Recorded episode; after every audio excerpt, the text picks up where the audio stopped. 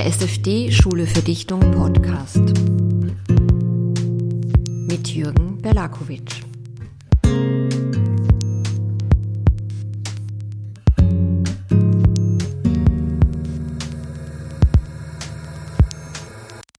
Hallo und herzlich willkommen zur ersten Ausgabe des neu gegründeten SFD Schule für Dichtung Podcasts.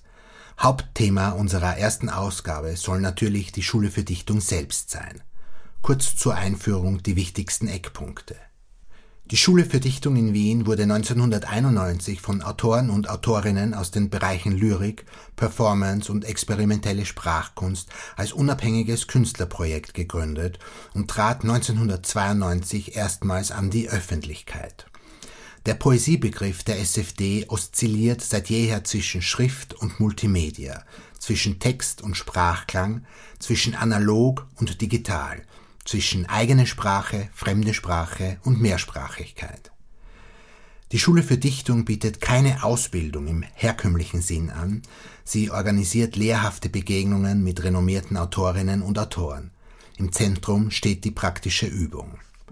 Neben analogen und digitalen Klassen organisiert die SFD unter anderem Symposien, Konzerte, Lesungen, Vorträge und Ausstellungen.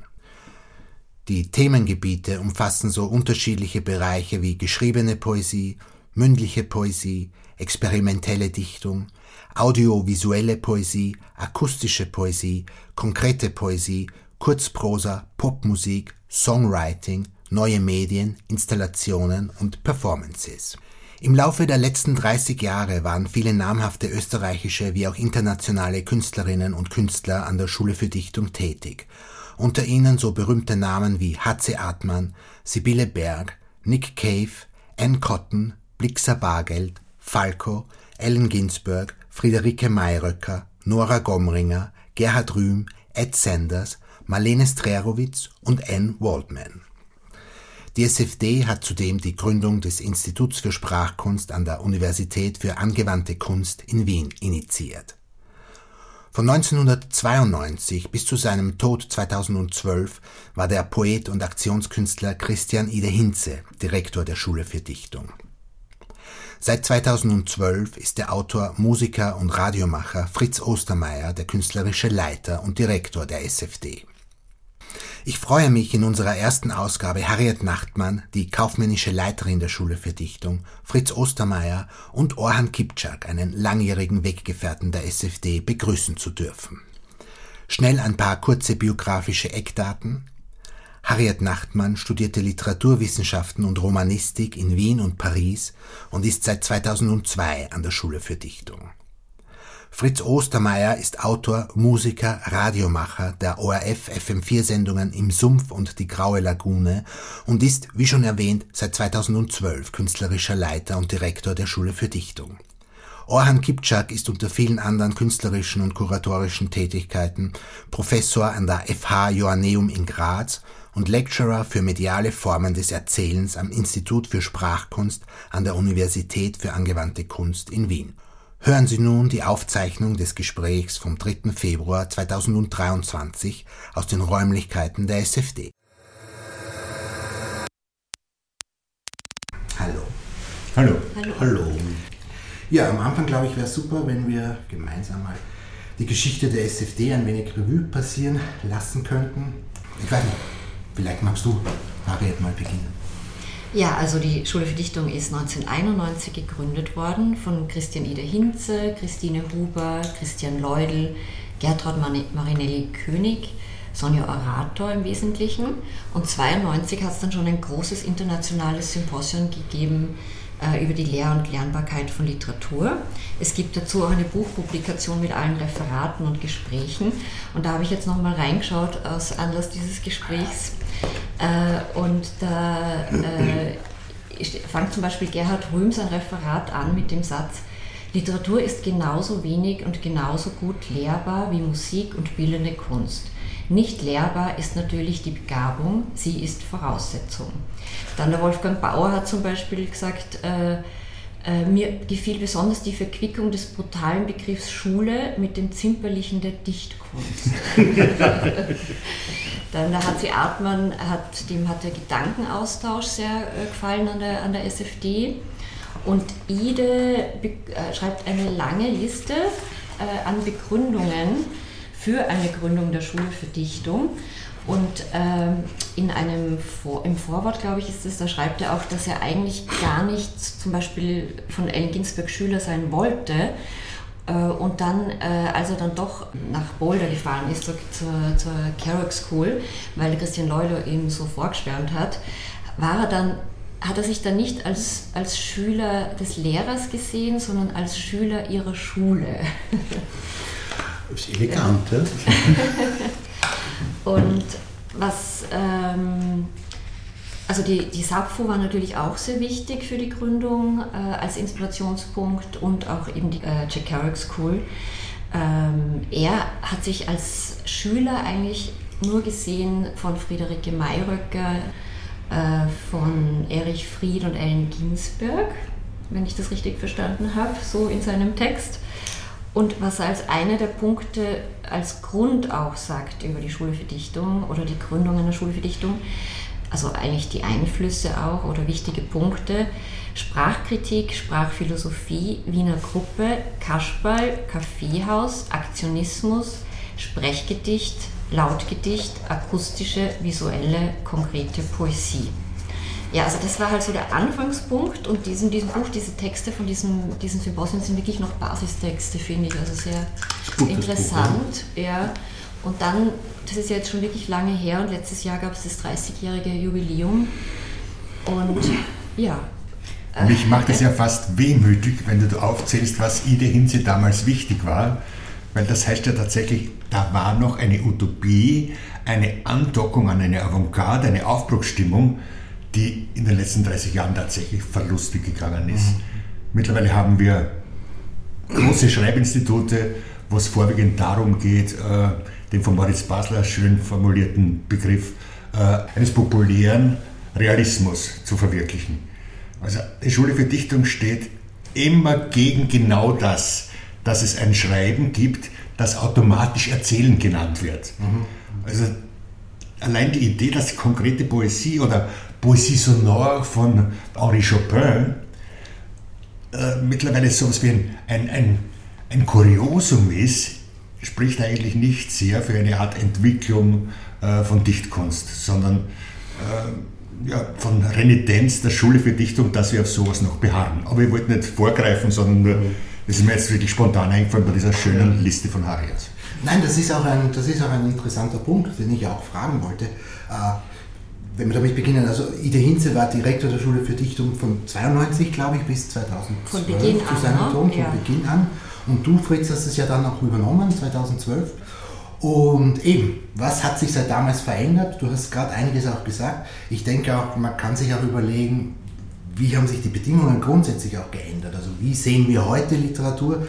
Was, was, wie hat sich das entwickelt? Es gab natürlich mhm. viele dieser Ideen, die ich auch mitbekommen habe vor, vor 20, 30 Jahren, die stammen aus den 60er, 70er Jahren. Das war noch ein bestimmter Avantgarde-Begriff, der noch eine Aufbruchstimmung vermittelt hat die heute in der Form ja auch in der Literatur komplett fehlt eigentlich und so nicht mehr existent ist. Einerseits gibt es ja multimediale Zugänge, es überlappt sich und, und es gibt viele Zugänge, wo sich Literatur mit Musik, mit Sound, mit Klang überlappt oder auch in der bildenden Kunst mit Video einerseits. Aber diese Kraft, die die Avantgarde der 60er, 70er gehabt hat, auch diese äh, gesellschaftliche Sprengkraft, die fehlt ja heute in dem Sinn. Äh, schmerzlich, wie ich fast finde. Na gut, ich glaube, beim IDE ist, äh, äh, ist ja sehr interessant, dass die Schule für Dichtung ja ein Bestandteil seiner, seiner, seiner ganz persönlichen, individuellen Poetik war. Ähm, äh, es ist äh, so Mitte seiner Tätigkeit um 2000 herum ist so ein Begriff aufgetaucht, das Lebenskunstwerk. Das war so ein, ein äh, äh Keyword, wo sozusagen die eigene Existenz dann zigfach gebrochen dann zu Bestandteil einer künstlerischen Äußerung wird. Und sowas war auch der Iden. Also alles das, was er sich ausgedacht hat an möglichen Poetiken, hat komischerweise immer äh, eine Schnittstelle gehabt zu seinen Interessen, zu dem, was er machen wollte und ist äh, sozusagen mit einem poetischen Schimmer dadurch versehen worden. Also er interessiert sich für Lehre, also gibt es eine Poetik der Lehre, er interessiert sich für Popsongs, dann wird das aufgeblasen zu einer äh, großen heroisch-poetischen Geste, wenn Ide dann beim Song Contest mitmacht. Er interessiert sich komischerweise für Verhandlungen mit Ministerialbeamten, die er wunderbar eingeseift hat. Äh, und daran wird, dann wird auch daraus sozusagen ein poetischer Akt. Man geht zu einem Ministerialen und stellt Infrastruktur her. Auch das ist Kreation. Also so gesehen, glaube ich, ist äh, die Schule für Dichtung eine sehr persönliche Sache gewesen, die dann vielleicht mit, mit Fritz dann so ein bisschen einen objektiven Spin bekommen hat oder äh, vielleicht ein bisschen einen distanzierteren Blick auf, auf das, was eine Literatur, so wie du es jetzt beschrieben hast, äh, tun könnte, sollte oder vielleicht auch tut. Das war auch etwas, was ich Fritz, fragen wollte, weil äh, Ide Hinze, der eben bis 2012 der Direktor der Schule für Dichtung war und vieles dann natürlich auch geprägt hat, das hast du einerseits wahrscheinlich Jahre und Jahrzehnte vorher als Beobachter mitbekommen und als, als sehr kritischer Beobachter sehr. Kritischer ja, Beobachter. Ja. Eben. Und als du es dann 2012 übernommen hast, einerseits mit welchen Ideen, mit welchen Vorstellungen bist du reingekommen? Wie hast du es dann für dich eigentlich weitergedacht? Es ist ja interessant, dass Ide und ich altersmäßig gar nicht so weit auseinander liegen. Aber äh, ideologisch oder, oder also popkulturell liegen, lagen Welten zwischen uns beiden. Für mich war er immer noch der Hippie, der ein Gesamtkunstwerk träumt, wie Ohanes so eben gesagt hat. Äh, alle Leidenschaften werden theoretisiert. Bei mir ist es eher umgekehrt gewesen, der pragmatische, fast schon punk-räudige Zugang. Was mich interessiert, wollte ich als Leidenschaft reinbringen oder will ich bis heute als Leidenschaft reinbringen, ohne es zu groß äh, aufplustern zu müssen, weil ich nicht mehr an die große Wirkungsmächtigkeit bei fast Gleichaltrigkeit mit Ida Hinze, mhm. weil ich nicht mehr an diese große Wirkungsmächtigkeit von Kunst im Allgemeinen, aber auch Literatur mhm. glaube. Es ist ein Rückzugsgefecht im Gegensatz zum Aufbruch äh, der ganz frühen 90er. Was uns aber verbindet ist, und das hat äh, Aret in dieser Aufzählung auch am Anfang äh, noch drinnen gehabt, Ides Liebe zu Popkulturellen.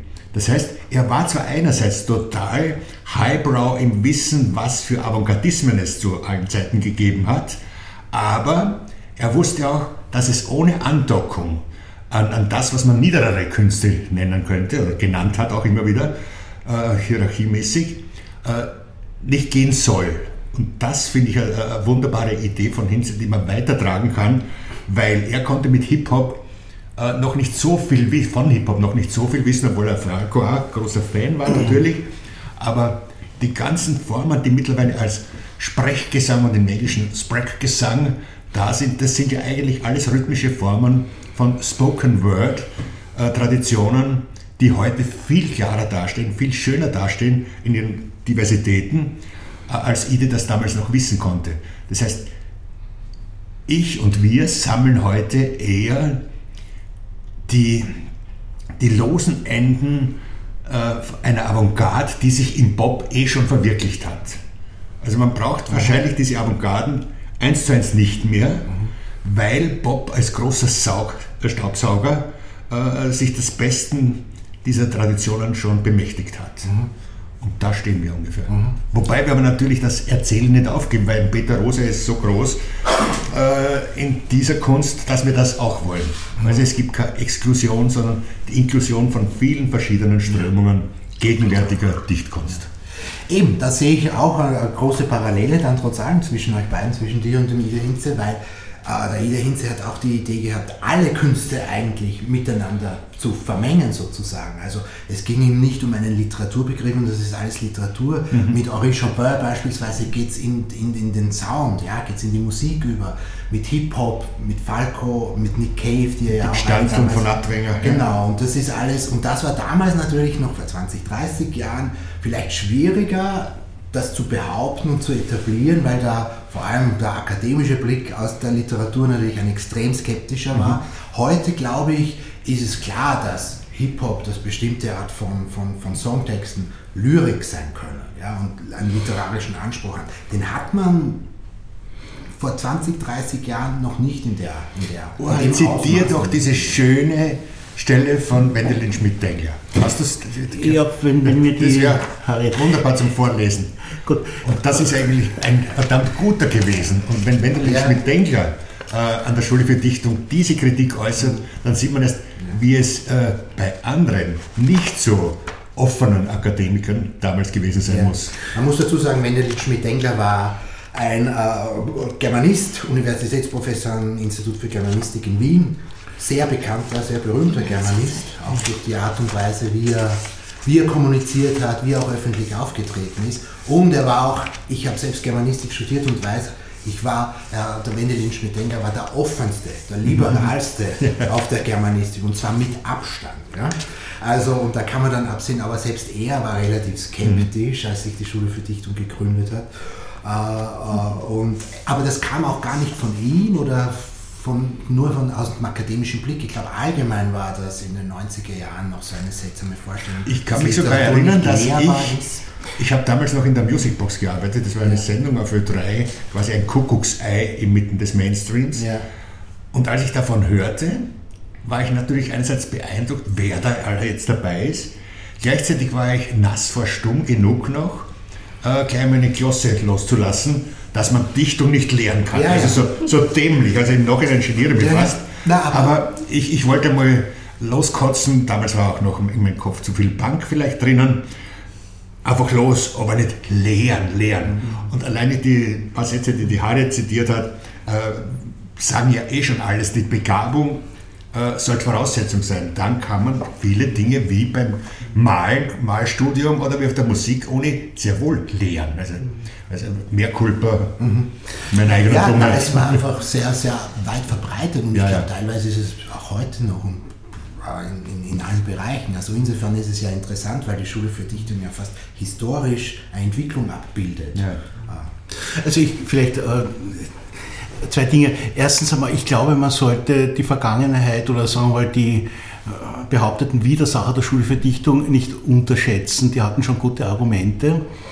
Ähm, zweitens, äh, das Schmidt-Dengler-Zitat, das du gerne hättest, ist leider sehr schwer rauszufilettieren aus diesem insgesamt sehr guten Text.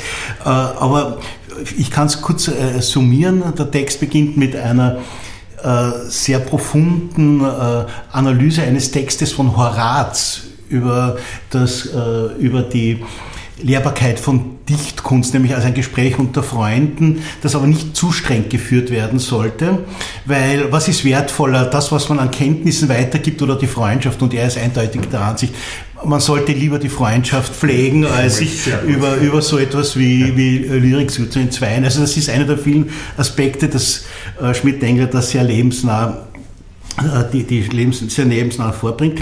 Und dann kommt er aber zu äh, einem Resümee, eigentlich zu zwei Resümees. Das eine Resümee bezieht sich auf ein Lehrsonett von Eduard Mörike, der hat äh, seinen zwei Nichten ein Sonett geschrieben, wo die Endreime äh, sozusagen äh, selber einzusetzen waren mit ein paar Pünktchen. Und äh, er hat dann ausgerechnet, welchen prozentuellen Anteil diese Pünktchen am Gesamtsonett haben und ist auf 14,7 Prozent gekommen und hat gesagt, genau das ist der prozentuelle Anteil der Lernbarkeit an Dichtung. Das ist mal die erste Pointe. Und das zweite ist, er als Literaturwissenschaftler sagt, ja, man sollte so eine Schule für Dichtung einrichten, als Ort des Gesprächs unter den horatischen Voraussetzungen. Aber wer auf keinen Fall dort unterrichten darf, sind Literaturwissenschaftler. und äh, also so, das war auch letztendlich äh, die Voraussetzung, die dann äh, zur Gründung des Instituts für Sprachkunst an der Angewandten geführt haben. Alle waren sich einig, nur keine Literaturwissenschaftler. Ja der Anspruch des Künstlers, der Künstlerin als Lehrende, das, das war schon auf jeden Fall Ides Idee auch. Ne? Ja. Sowieso. Also, das war auch, glaube ich, der Hattrick, weil damit hat er auch die ganzen Literaten sozusagen ins Boot geholt, weil mhm. die haben einerseits eine Bühne gewittert und andererseits natürlich auch ein Betätigungsfeld, wo man vielleicht auch Geld dafür bekommt. Das ist jetzt ganz schnell gesprochen. Ne? Ja. Und der Poesiebegriff, den hat der Ida ja auch erweitert verstanden, ne? weil natürlich gibt es nicht nur Klassen über Dichtung, Lyrik. Ne? Eben, sondern es überlappt sich mit anderen Künsten und. Äh, ja. Ja. Ich habe mir, wenn man das so spontan auch beim Podcast sagen darf, äh, ganz am Anfang gleich überlegt, weil ich bin ein großer, großer Freund äh, des Filmemachers Martin Arnold, des Experimentalfilmemachers, der damals noch großartige Filmrezensionen überall bekommen hat in Avantgarde-Zirkeln. Und ich dachte mir, was der an Glitches und, und, und, und ähm, Materialverfremdungen im Film macht, gibt es zwar natürlich seit äh, Boros und 50er Jahren auch das Cut-Up und so weiter in der Literatur, aber vielleicht gibt es Techniken, die er hat, die so noch nicht äh, ausprobiert worden sind. Mhm. Ich habe ihn jedenfalls eingeladen, eine Klasse zu machen. Beide wussten nicht, was da rauskommen soll. Überhaupt nicht, aber das gehört auch zum Wesen der Schule für Dichtung, dass man das Resultat wirklich nicht kennen kann. Und er hat da mitgemacht und es waren nur vier äh, Students, muss man sagen. Wirklich, es war eine ganz kleine Klasse, äh, die das riskiert hat. Und das Schöne war, dass diese vier schreibenden Frauen nach einer Woche allesamt zum Schreiben aufgehört haben und mit fliegenden Fahnen okay. zur Filmkunst übergelaufen sind. Okay. Und wir haben schon die Präsentation, im, haben es im Ritz, ja, im Ritz äh, war natürlich kein, keine Poesie mehr im klassischen Vortrag, sondern jede hatte schon ein Filmchen gemacht, das projiziert wurde im Raum. Und das war dann diese Klasse. Großartig. Ja, ja und gleichzeitig, das gefällt mir sehr gut als Beispiel und, Beispiel und vielleicht auch als Überleitung zu den Online-Klassen, weil Martin Arnold arbeitet ja also sehr materiell mit, mit analogem Material. Ja? Und das hat sich natürlich in den letzten 20, 30 Jahren mit Aufkommen der Digitalität vollkommen verändert und man hat heute Möglichkeiten, ja, ähm, Dinge so zu bearbeiten. Also es war ja, bis, bis bei Martin Arnold teilweise ein Film fertig wurde, das hat Monate oder mhm. Jahre auch gedauert, einfach in Kleinstarbeit die Filmschnipsel zusammenzustellen, zu komponieren, einen Rhythmus reinzubekommen. Das ist heute mit digitalen technologischen Mitteln einerseits einfacher zu machen. Ja. Heißt nicht, dass es die gleiche Qualität hat, dann filmische. Aber natürlich ist sowas etwas, was in der Literatur viel schwerer zu denken ist, weil die Materialität der Literatur, des Schreibens, hat sich ja grundsätzlich nicht geändert. Aber, und jetzt kommen wir zu, zu, zu den Online-Klassen, die Schule für Dichtung war da trotzdem, ein, ein, hat Pionierleistung eigentlich geleistet und da warst du mit, mit, mit beteiligt, Johann. Äh, wann war das? 1996? Ich habe 96, habe ich, hab ich Ide kennengelernt, ich glaube 97 ja. war es dann. Und wenn es auch da, da, nicht unbedingt direkt um das Schreiben als solches ging, es um, eine, andere Art von Vermittlung. Er hat schon erkannt, dass, genau. äh, dass, dass Ida hat sich sehr stark interessiert für äh, Schrift, also die Art und Weise, wie sozusagen die Literatur in die Welt kommt, äh, sowohl als äh, gesprochenes Wort als auch äh, als Schrift und hat sich immer wieder an dem abgearbeitet.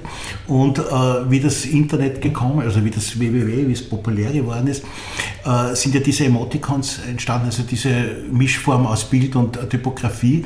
Und das hat ihn sofort angefixt. Und er hat als erste Klasse dann äh, äh verlangt, diese Emoticons, also äh, diese Internet, wie hat er, er hat ein eigenes Sprachspiel dafür gehabt? Äh, er hat natürlich sofort eine eigene Wortschöpfung. das als Literaturform in, in einer Klasse. Ja. Und das war äh, erstens mal, würde ich sagen, 97 auf der Höhe der Zeit. Also wirklich Pionier. Genau. Und er hat auch für seinen strategischen Instinkt, es waren zwei Klassen, zwei Online-Klassen gleichzeitig. Eine Klasse, traditionelle, solide Avantgarde HC Artmann, eine äh, Gedichtübung, ganz einfach aufgesetzt, auf der anderen Seite diese Klasse mit äh, äh Internet, mit, mit diesen äh, Emoticons. Und ähm, also das war ein, eine, eine, eine, Eröffnung. Er hat das, glaube ich, so gesehen als einerseits eine Modernitätsschiffre, mit der sich die Schule für Dichtung gut in die Auslage stellen kann. Und andererseits schon auch als eine Ausweitung. Also die Klassen sind ja sehr intim, es sind ja nicht so, so viele Leute.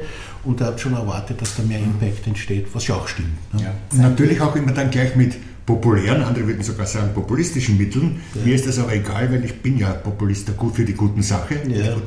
Äh, und als dann Twitter kam, hat er ganz schnell, glaube ich, Sterben und SMS war das Ah, SMS, genau, als SMS. Ja, ja, ja. Hat er ganz schnell Ster, Sterre und Grissemann als äh, Teacher unter Anführungszeichen Kommentatoren geholt für eine SMS. Eine, eine, wunderbare, eine wunderbare Klasse, auch sehr schön konzipiert von den zwei. Die gute, schlechte Nachricht. 125 Zeichen, glaube ich, in eine kurze, schlechte Nachricht.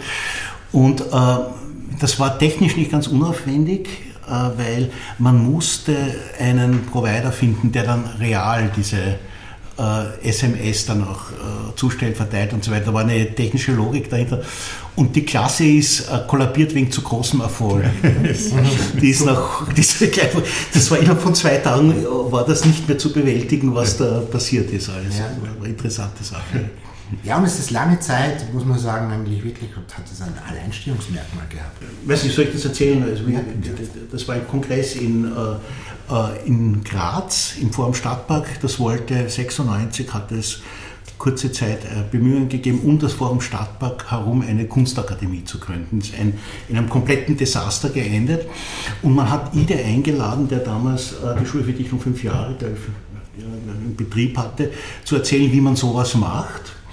Und äh, ich habe dort äh, ein ähnliches Projekt vorgestellt, das ich für die TU Graz, für die Architekten gemacht habe.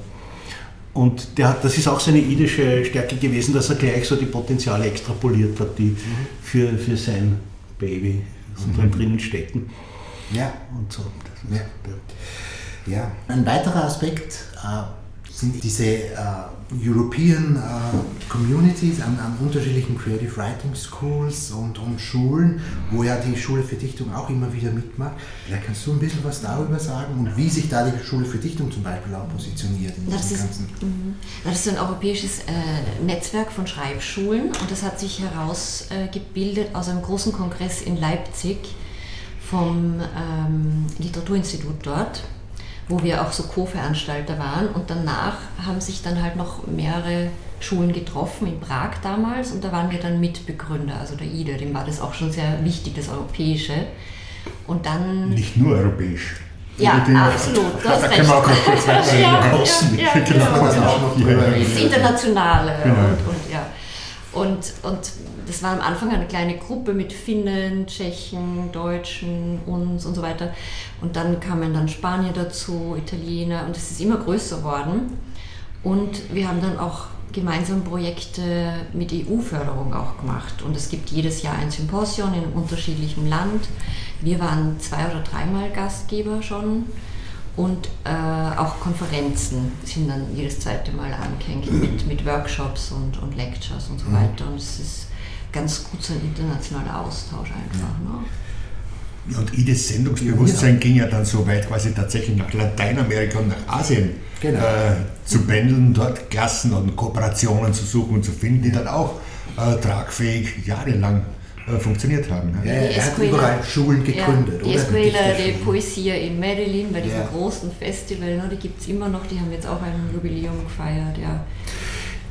Er hat ja in diesen äh, internationalen, also wenn du international äh, äh, Lyrik unter Anführungszeichen betreiben willst, dann hast du bald ein Sprachproblem. Also, und äh, dieses Sprachproblem ist aber für ihn sicher so eine Art Argument für Sound Poetry gewesen, mhm. weil auf die Geräusche kann man sich einigen, die man macht aber nicht unbedingt auf ja. die Worte. Ja. Und äh, deswegen war er immer aus dem Schneider, wenn er, äh, sagen wir mal, in Medellin oder in Finnland eine Klasse organisiert, dann war es dann halt Körperpoesie oder Sprachpoesie. Also Was ja auch die große Idee der Sound Poetry ist, die ja die Dadaisten, ich glaube der Hugo Ball hat das, ja. hat das beschrieben und eigentlich in der Theorie festgemacht, dass man eine neue Sprache braucht, eine, braucht eine allgemein verständliche Sprache und auch eine Sprache. Also wenn ich würde sagen, eine allgemein unverständliche Sprache. Ja, ja, je nachdem. Ja. Ich glaube, wenn Ili noch leben würde, hätte er längst schon Elon Musk davon überzeugt, am Mars eine Poesiestation zu genau. errichten. ja, das ist ja der nächste Punkt, den man auch wirklich kurz erwähnen muss. Äh, der Ide Hinze hat es ja auch sehr gut verstanden, immer tatsächlich Stars in die Schule zu bringen, oder? Und als Lehrer zu engagieren. Das neide ich ihm übers Grab hinaus. Ja. Und damit hat Unglaublich, er, diese Art von vernetzten Kunst. Ja. Ja. Er ist an Yoko Ono ist aber gescheitert, da hat er überreizt. Ja, Gott sei Dank. knapp, knapp, knapp gescheitert. Ja. So knapp wie ich am Betty Smith. Am Meter ist er mir, neben mir vorbeigegangen. Lange, langes Gespräch im Hotel, du warst du dabei? Oder? Nein. Und sie hat, sie hat dann gesagt, er ist ein More and More Type. Also er, er, will, er will zu viel auf gut Deutsch. Wenn man ihm den kleinen Finger reicht, will er ja, ja, ja, ja, in der Richtung. Ja, aber immerhin einen Nick Cave zu kriegen und dass der hier eine Klasse über Love-Songs macht, das ist schon schwerst beeindruckend. Auch wenn es über Blixer Bargeld ging und Blixer Bargeld wahrscheinlich angefixt war von der Wiener Gruppe. Also, aber diese Strategie muss man ja dann auch äh, fahren können. Die Menschen mit, mit Names zu überrumpeln, finde ich schon mal sehr gut. Das habe ich auch immer probiert. Wenn man einen tollen Fame haben will, dann muss man halt angeben, welche Fames man schon vorher hatte. Mhm. Aber bei mir hat es weit nicht so gut funktioniert wie bei Edith. Aber du hast die SFD schon auch für sehr viele jüngere Künstler auch geöffnet, Künstlerinnen. Das ist ja. auch deswegen, weil es mich, weil mich die Idee der Meisterschaft nicht interessiert. Jeder kann was und vor allem wer so großartige äh, Romane schreibt oder so startet gleich mit einem unglaublichen pataphysischen Werk, weil ich bin ja der große pataphysischer Freund, Freund der Pataphysik, wie Raffaella Edelbauer mit ihrem allerersten kleinen Büchlein. Die hat so viel äh, schon zu sagen und auf Augenhöhe ist es besser als der Lehrer oben und die Students unten. Und das hat natürlich dann auch was mit Alter zu tun. Wenn Gleichaltrige oder Jüngere, Ältere unterrichten in gewissen Fächern oder gewissen Wissensbereichen, dann erscheint mir das als, als noch demokratischer, als Ide das eh schon im Kopf gehabt hätte. Ide war halt noch immer die Idee des Meisters in meinem, naja, in meinem Hinterkopf. Naja. Das ist vielleicht meine Zuschreibung. Aber ich will halt wirklich alles Meisterliche äh, loswerden als großer Freund des dilettantischen Wagnisses. Aber auch der Gerd Jonke zum Beispiel hat gesagt, er sieht seine Schüler nicht als Schüler, sondern mhm. es ist ein Austausch. Und so haben es schon das viele, ist das Schönste natürlich, viele genau, gesehen, die hier unterrichtet haben. Ich glaube, die, die Augenhöhe ist sicher wichtig. Aber vielleicht ist es auch super, wenn man das mal ausprobieren kann, wirklich ein Meister-Schüler-Verhältnis, das kriegst du ja heute nirgendwo. Ja, ja, ja. Du gehst in, die, gehst in, eine, in den Seminarraum und alles in per Du. Aber es gibt wahrscheinlich auch von der Studentseite her nicht mehr diese Idee, wo ist mein Meister, sondern ich glaube, man kann fast schon von, von einer Fanbasis sprechen. Mhm. Wenn jemand äh, auf, sagen wir den, äh, Voodoo Jürgens ja, steht, der kann was. Voodoo Jürgens hat äh, die 70er Jahre Austropop-Poesie, Dichtung weitergeführt, natürlich mit, mit, mit Verfranzungen zurück in diese 70er Jahre. Trotzdem ist er gegenwärtig und hat sehr, sehr viele Fans. Und wenn dann eine Klasse, äh, wo du Jürgens bei uns aufploppt, dann kommen natürlich nicht die, die jetzt groß dichten lernen wollen, sondern schon auch, aber vielleicht auch die Idee, äh, wenn ich da als Fan an diesen von mir idolisierten Typen herankommt, dann, dann kann ich vielleicht irgendwas abstimmen. Vielleicht lerne ich irgendwas, vielleicht wenn ich einen Popsong schreiben über, über einen Zentralfriedhof, jetzt klassischen Topoi. Wir wollten ja bewusst äh, äh, in Voodoo und seine Klasse auf die Friedhöfe schicken. Auf der Suche nach dem Spirit von H.C. Atman. Ne? Sucht's Atman, die Geister von H.C. Atman auf Wiener Friedhöfen. Das ist natürlich äh, auch wieder populistisch gedacht, aber gleichzeitig so, dass ich das sehr wohl vertreten kann, mhm. weil im besten Fall halt wirklich eine, eine runde Sache rauskommt. Mhm. Mhm. Ja, das, da könnte man diesen, diese, äh, den Konnex wieder zu Schmidt-Engler ziehen. Also ich habe, also jetzt meine persönliche Vorliebe, ich habe die Erfahrung, dass äh, die besten Kritiker äh, die Autoren sind und die Künstler. Also die Truffaut-Filmkritiken sind die interessantesten, weil der sich mit so Fragen aufhält, wie schafft man es, ein Ruderboot, das auf Land gefilmt wird, so ausschauen zu lassen, dass die Vision oder die Suggestion des Wassers intakt bleibt, ohne dass man das Illusionäre durchschaut. Also das ist eine ganz unakademische mhm. Fragestellung, die er hat. Das ist praktisch, wie tut er das? Wie stellt er das hin? Was wackelt wo? Und dem widmet er dann eine Seite und das würde ein Filmwissenschaftler nie machen. Den ja, interessiert ja. das gar nicht. Mhm. Der, hat, der ist in ganz anderen Ebenen unterwegs. Und ich glaube, genau das ist äh, etwas, was die Schule für Dichtung liefert, nämlich äh, das bisschen hands-on und dann ein Verständnis für triviale Probleme, die aber eigentlich gar nicht trivial sind. Genau. Mhm. Und äh, auch, äh, sagen wir mal, das, was sich so im äh, Subliminalen abspielt, wenn man kommuniziert von jemand, der etwas gestalten will, zu jemandem, der etwas gestaltet hat. Also so gesehen, glaube ich, ist das das eigentliche oder eines der Alleinstellungsmerkmale von der Schule für Dichtung, dass man diese Gelegenheiten bietet. Es kommt ja niemand zu Voodoo Jürgens, und das Beispiel noch mal äh, fortzusetzen, um zu lernen, wie man einen Hit schreibt. Das weiß ja auch der Voodoo nicht. Ne? Ja. Ein Hit äh, bedingt so viel äh, und er braucht so viele Bedingungen, dass das überhaupt nur annähernd äh, was Hittiges wird. Äh, das kann der Autor, Künstler selbst überhaupt nicht äh, beeinflussen. Wer glaubt, er kann einen Bestseller irgendwo schreiben, ist ja auch in Leipzig und Hildesheim falsch. Die Idee, einen Bestseller zu, zu erlernen, wie die, die, die Techniken eines Bestsellers, das geht nicht. Ne? Und das, mhm. genauso funktioniert das halt mit, mit äh, populärwissenschaftlichen, mit populären Methoden, die hier da mhm. stattfinden.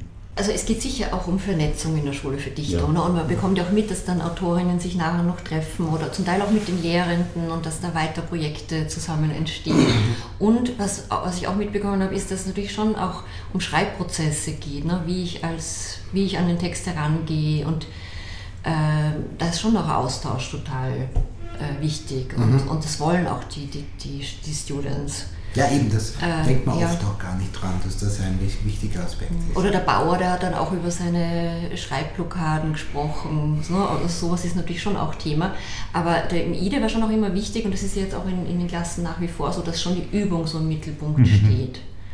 Also wirklich so die Schreibarbeit schon eigentlich. Das ist eigentlich ja. eine seriöse äh, Ausbildungsstätte. So die liefert in erster Linie mal die Netzwerke. Das ist, glaube ich, auch das, die Aufgabe von einer Akademie. Also, Obwohl Ausbildung hat der IDE ja immer für Werte. Ja, ja.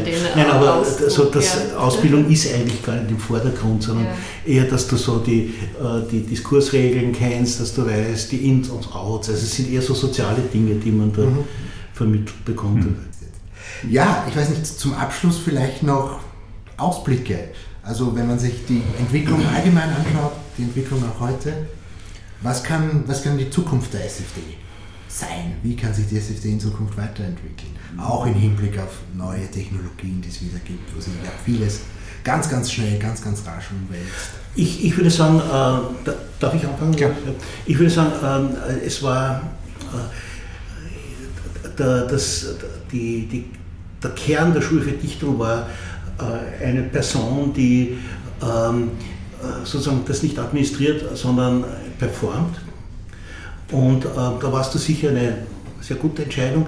Und äh, das, glaube ich, muss es weiterhin bleiben. Also man, man, man, darf nicht in die Institutionalisierungsfalle tappen, obwohl die Institution etwas Wichtiges ist. Also man darf die, man muss es, das Pony muss man reiten, aber, äh, aber ich glaube, das war sicher die Sache und ist die Sache, die die SFD ausmacht, dass da eine persönliche Vision dahinter steht, mit allen Widersprüchen.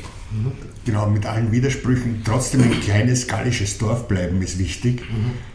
Wenn man sich anschaut, wie unglaublich verkommerzialisiert Literatur oder Dichtkunst insgesamt mittlerweile geworden ist, sie war es natürlich immer. Nur jetzt ist es halt so äh, durch die mediale Hyperventilation noch klarer, noch sichtbarer, äh, einfach die, die Renitenz behalten, dass wir hier äh, etwas anbieten, was die anderen so nicht anbieten können, weil sie andere Zielsetzungen haben. Mhm. Das ist das Wichtigste eigentlich. Und da ist dann wieder alles möglich.